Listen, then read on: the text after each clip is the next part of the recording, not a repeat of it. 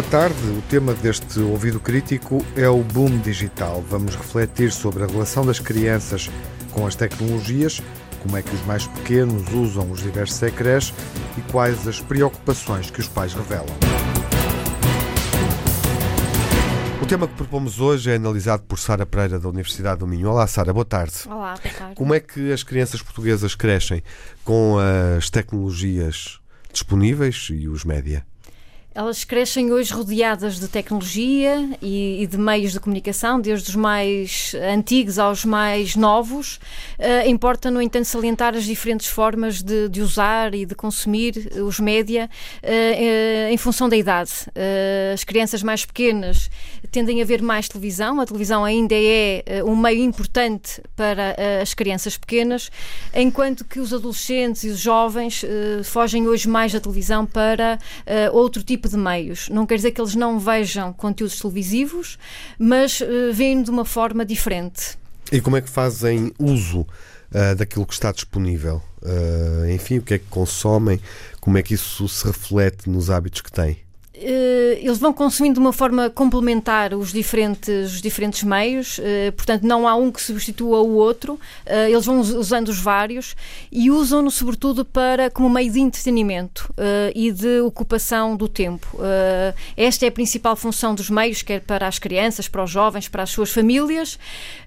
Relativamente ao consumo de informação, alguns estudos têm mostrado que os jovens consomem informação, sobretudo a partir das redes sociais, e que o fazem de uma forma uh, muito superficial, praticamente a ficar pelos, uh, pelos títulos. E, portanto, não é como meio de informação que consomem mais os meios de comunicação.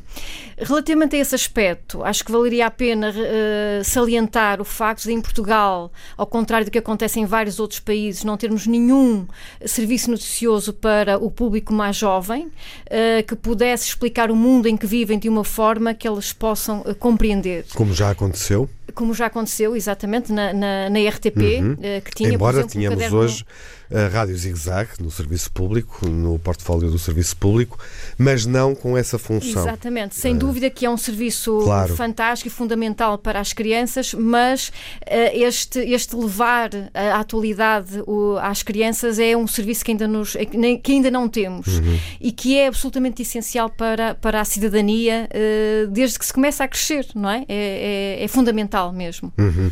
E que preocupações é que os pais revelam? por exemplo, essa é uma das preocupações preocupações que, que, uh, que eles demonstram?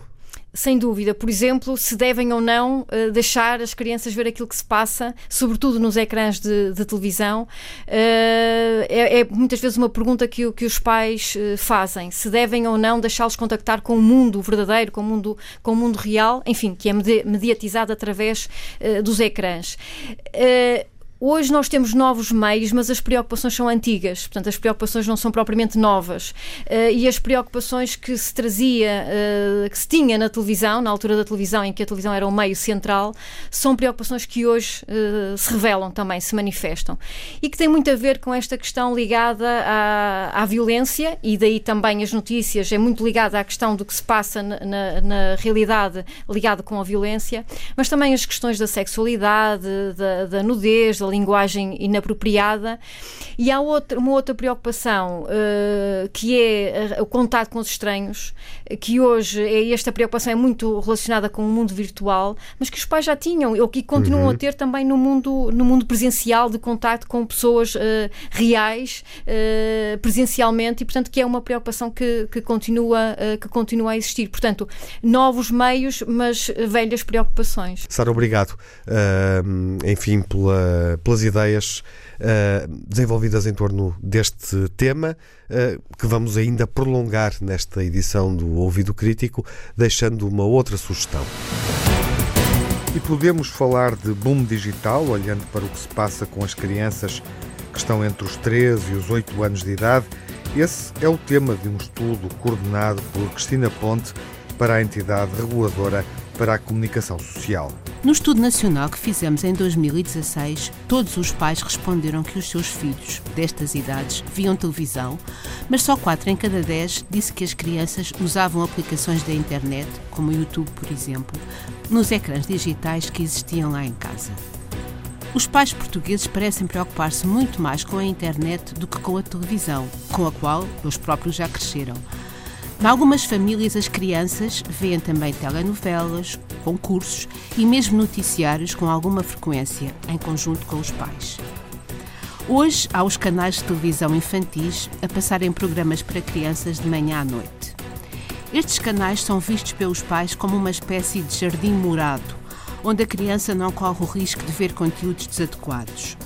O facto de muitos programas de desenhos animados que passam nesses canais comerciais estarem ligados à publicidade e a marcas de brinquedos merece pouca atenção. Com a internet é diferente, embora ela exista em quase todos os lares. O acesso cresce com a idade, mas não chega a dois terços entre as crianças de 6 a 8 anos que já andam na escola. Procurar informação do interesse da criança é uma atividade que muitos pais referem fazer em conjunto com os filhos. As crianças gostam de fazer vários tipos de jogos, entre eles jogos educativos e de estratégia, como o Minecraft. O YouTube é a aplicação favorita para verem vídeos, filmes, desenhos animados, vídeos de música, tutoriais, vídeos de fantasia, as mais pequenas os vídeos de desembrulhar. Os tablets e os smartphones são usados umas vezes como babysitter ou como forma de a criança estar distraída enquanto toma a refeição ou enquanto se espera por uma consulta ou no restaurante. Enquanto em casa, por vezes, as regras são mais rígidas. Outras vezes, os aparelhos são proibidos como uma punição. As crianças surpreendem por vezes os pais com conteúdos que encontram sozinhas e alguns sentem-se inseguros para acompanhar e orientar a criança. Há pais que consideram que nestas idades as crianças são demasiado novas para que eles se preocupem e para que as acompanhem na sua relação com os meios digitais. Este livro, Boom Digital, procura contrariar essa ideia porque hoje as crianças crescem a ver os adultos a lidar com os ecrãs em todo o lado. E as famílias portuguesas têm este novo desafio pela frente. O comportamento dos filhos e as dúvidas dos pais no livro Boom Digital, Crianças de 3 a 8 anos, que foi coordenado por Cristina Ponte, com Carla Martins, para a entidade reguladora para a comunicação social e que está disponível no sítio da ERC em erc.pt, erc.pt.